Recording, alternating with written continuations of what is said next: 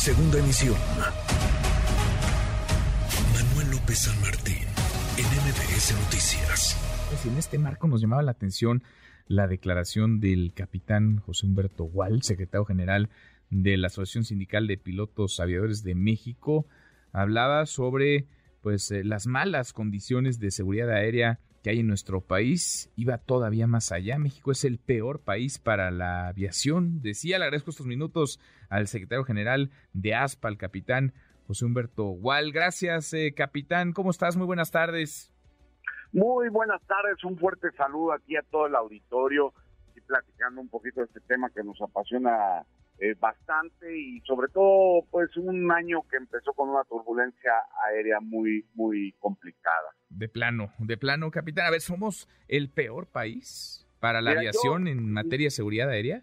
No, no, no, no. Yo me refiero que somos completamente el peor país para hacer aviación en el mundo, no mencionar la seguridad. Mm. La seguridad no, no, no, hay que dejarla de lado. ¿A qué me refiero con el peor país para hacer aviación en el mundo? Porque no tenemos un marco regulatorio. Esto que mm. está anunciando el, secretario Núñez es excelente, pero yo considero que este atiende nada más única y exclusivamente para salir de la categoría 2 y es bueno.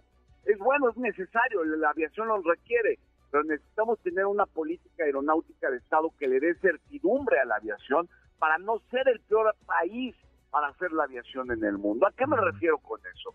Tú nada más haz memoria, haz memoria y dime de la última década, los últimos 20 años, ¿cuántas aerolíneas mexicanas has visto iniciar operaciones y quebrar? Así nada más a pájaro volando, mano, te puedo decir mexicana, Click, Link, eh, Alma, Aerocalifornia, Interjet, Taesa, eh, Aviaxa, Alaria, bueno, infinidad de aerolíneas que han iniciado. Pero ¿por qué es eso? ¿A qué es a lo que me refiero? Que nada tiene que ver con la seguridad, tiene que ver con que no tenemos una regulación, una normatividad que le dé certidumbre al, al inversionista, que le dé certidumbre al Estado mexicano, que le dé certidumbre al pueblo usuario y a las fuentes laborales. Evidentemente, y no lo digo yo, lo dicen los hechos. Entonces no hay, no hay planeación, no, no hay estrategia, así está complicado, así está muy difícil que haya buena, buena aviación en, en México. Es correcto, tú dime una cosa, eh, tú como trabajador de una, de una estación de radio, un medio de comunicación, obviamente está regulado por eh, leyes internacionales y leyes del mercado. Cuando estas careces, cuando estas carecen, pues estarías ah, oyendo de miles de estaciones de radio que inician, quiebran, cierran y quedan vacías. Eso es lo que está pasando en México. ¿A qué me refiero con una política aeronáutica de Estado? Que el gobierno determine hacia dónde queremos llegar, hacia dónde quiere llevar a la aviación, cuál es el, lo que quiere eh, obtener de la aviación. Tenemos un 3.5% eh, del Producto Interno Bruto y el gobierno determine, quiero llegar en el año 2030 con el 6% del Producto Interno Bruto, estoy haciendo la infraestructura con el aeropuertos, con carreteras, con todo lo que lo requiere, se junta la industria, eh, la industria hace su esfuerzo, se junta la autoridad, hacen las normas y las regulaciones que se requieran y todos los mexicanos trabajamos para eso, para lograr esa y, detone una área económica en beneficio de toda la mm, nación. Pues sí, en ese y en otros terrenos, qué bien nos vendría planear para poder ejecutar, para saber para dónde ir, un, rumbo, claro, un rumbo eh, definido. Ahora, ¿cómo está el tema de la categoría? Porque México lleva un rato eh, degradado, está en categoría 2, se insiste en que se están haciendo esfuerzos para regresar cuanto antes a la categoría 1 en materia de seguridad aérea. Ahora se va a recibir, entiendo, asistencia técnica de la Administración Federal de Aviación de los Estados Unidos. ¿Cómo está eso y qué tanto golpea a la industria? Mira, eh, es un tema, una vez más vuelvo a decir la palabra claro, una política aeronáutica de Estado, que, porque el tema de la categoría 2, recordemos que es eh, no es la primera vez que le sucede a México, es un tema que ya se está volviendo cíclico en la aviación.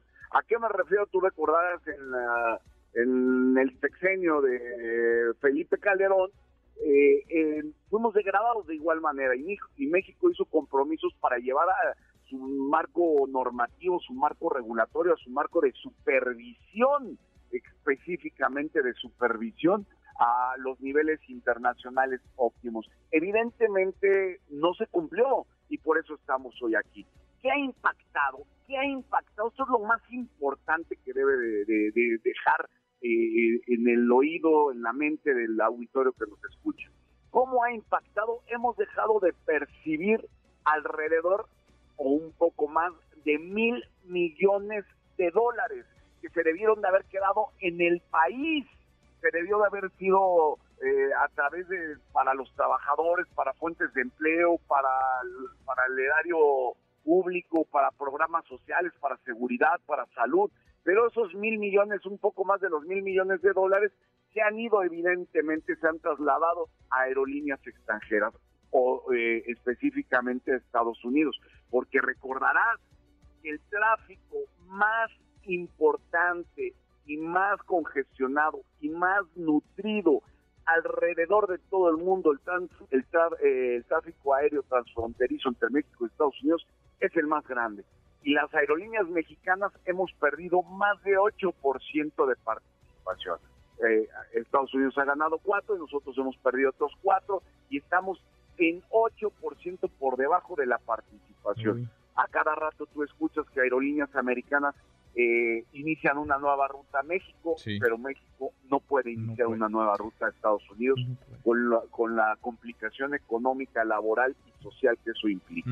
Estamos atados ahí de, manos. Ahora, sobre el tema de la seguridad, que parece es, lo, digamos, lo, lo primordial, importa todo, pero la seguridad es fundamental al momento de subirse a un avión. ¿Qué tan seguro es hoy? tomar un avión, qué tan seguro es hoy el espacio aéreo, qué tan seguro está el tema del control en el, en el espacio aéreo, los operadores, la torre de control. Hemos hablado en otras ocasiones sobre lo que ocurre, la saturación en el Valle de México. ¿Qué tan seguro es hoy volar en México? Es completamente y al 100% seguro, porque tenemos trabajadores, tenemos controladores, tenemos personal de tierra, sobrecargos, pilotos, ingenieros, directores de operación completamente profesionales y eficientes a nivel internacional. Ahí que va a ser un punto, los que pues, si piensan que estamos degradados a categoría 2, eh, las aerolíneas, los tripulantes, los aviones o algo, estamos en un error. El que está degradado categoría 2 es el Estado mexicano. El Estado mexicano ha sido el que no ha podido cumplir con los requisitos o con los requerimientos que pone la, la FAA. No los operadores, no los aviones, no los adiestramientos, no los controladores, únicamente está degradada la autoridad mexicana. Queda clarísimo eso y ojalá salgamos pronto, muy pronto de esa degradación, salgamos pronto de esa categoría 2 que sí pone a México en una situación de poca competitividad frente sobre todo a Estados Unidos. Eh, capitán, gracias, gracias por estos minutos. Hasta luego, muchas gracias. y recordemos nada más, los mexicanos no nos merecemos tener categoría 2. Pues no. podemos tener, somos un país importantísimo en la economía mundial. No nos lo merecemos. Necesitamos una autoridad y regulaciones muy competentes. Ojalá salgamos y rápido de esa categoría degradada. Gracias. Redes sociales para que siga en contacto: Twitter, Facebook y TikTok. M. López San Martín.